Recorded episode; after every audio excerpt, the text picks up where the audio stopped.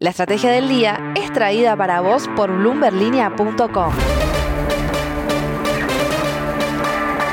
Muy buenos días, soy Francisco Aldaya, editor de BloombergLinea.com en Argentina y hoy te voy a traer las tres noticias más importantes para que arranques tu día. Además, como todos los martes, Belén Escobar nos trae el dato económico de la semana.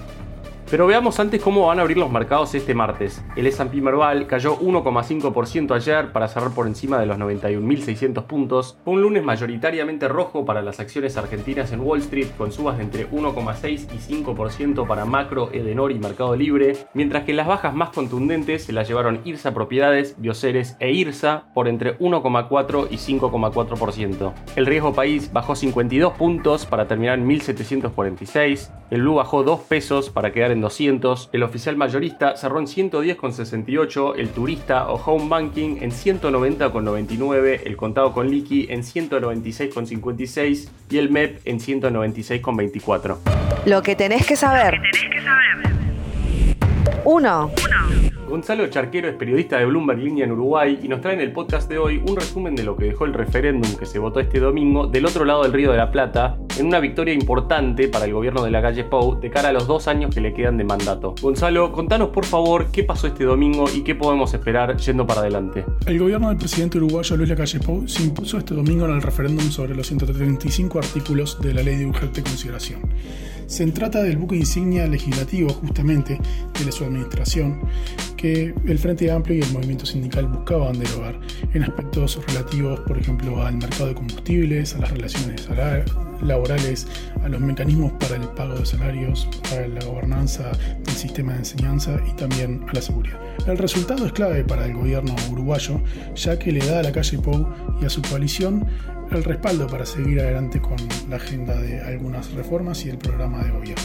En este plano, lo más relevante para, destacar, pese al, al ajustado margen de la victoria que el sí, el sí tuvo el 48, el sí a la derogación tuvo el 48,8% de los votos, mientras que el no a la derogación tuvo el 49,8% de los votos. Algunos de los aspectos justamente de la agenda, sobre todo económica, que deberá abordar es en el corto plazo, de inmediato, eh, la inflación, que el gobierno ya promovió algunos acuerdos de precios con, con empresarios y se esperan más anuncios para esta semana así como también el sistema de la, reforma del sistema de seguridad social será otro punto para abordar este año. También está dentro de esos aspectos pendientes la inserción internacional, donde el gobierno uruguayo insiste con flexibilizar el Mercosur, pero no esconde que ya ha tenido problemas de relacionamiento con Argentina por este tema.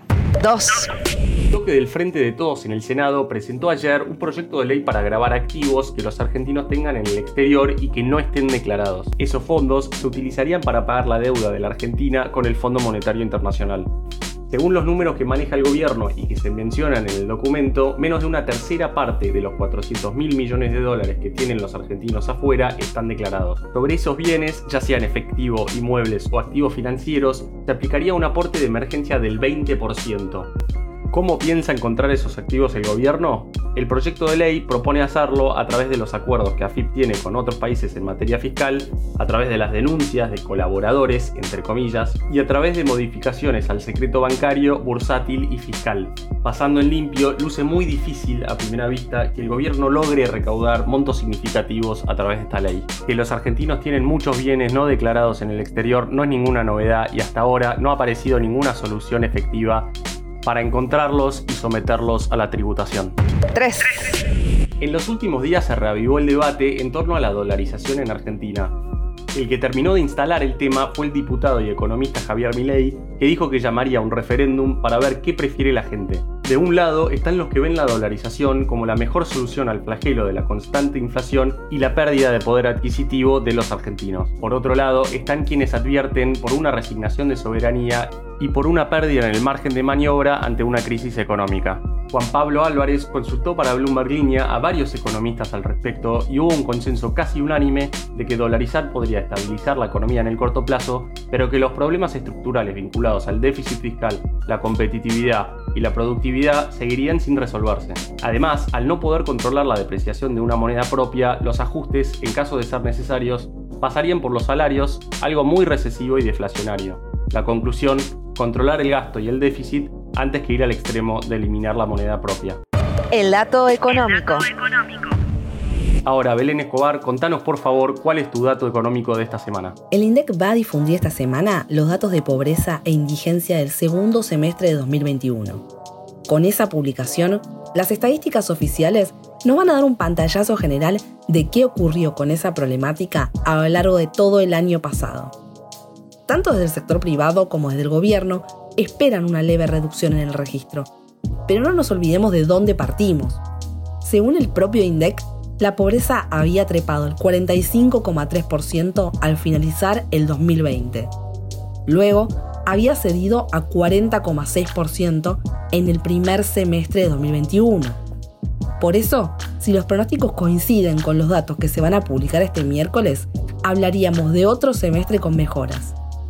El problema es que todo indicaría que en los primeros meses de este año las bajas podrían ser borradas de un plumazo, porque claro, la inflación presiona cada día más y la canasta básica ya supera los 83 mil pesos para una familia tipo en lo que queda del mandato de Alberto Fernández, el gobierno va a buscar llevar la pobreza por debajo del 35,5%, el nivel que dejó el mandato de Mauricio Macri, pero todavía parece un objetivo lejano. En conclusión, el dato económico de la semana es que si se cumplen los pronósticos del sector privado, la pobreza habrá cerrado el año pasado por debajo del 40%, una barrera que será difícil de no superar nuevamente en los primeros meses de 2022. La frase del día. Antes de irnos, escuchemos otro dato económico que dio el expresidente del Banco Central, Martín Redrado. Todos los economistas profesionales estamos calculando una inflación de cerca del 6% para este mes. Lamentablemente, va a llegar un momento en que la gente no va a poder comprar. La economía va a entrar en una recesión y en una caída del nivel de actividad. Por lo tanto, los ingresos de los argentinos no van a poder convalidar precios. Ante ese tope de la capacidad de consumo de los argentinos, Redrado ve una inflación anual cerrando el 2022 en aproximadamente 63 esto fue un nuevo capítulo de la Estrategia del Día Argentina. Yo soy Francisco Aldaya, editor de Bloomberg Línea, y me podés seguir en Twitter en arroba franaldaya. No se olviden de suscribirse a este podcast y también a Línea de Partida, Línea de Llegada y Línea de Cambio, los tres newsletters diarios que ofrece Bloomberg Línea. Espero que tengas una gran jornada productiva. Esto fue La Estrategia del Día Argentina, escrito y narrado por Francisco Aldaya.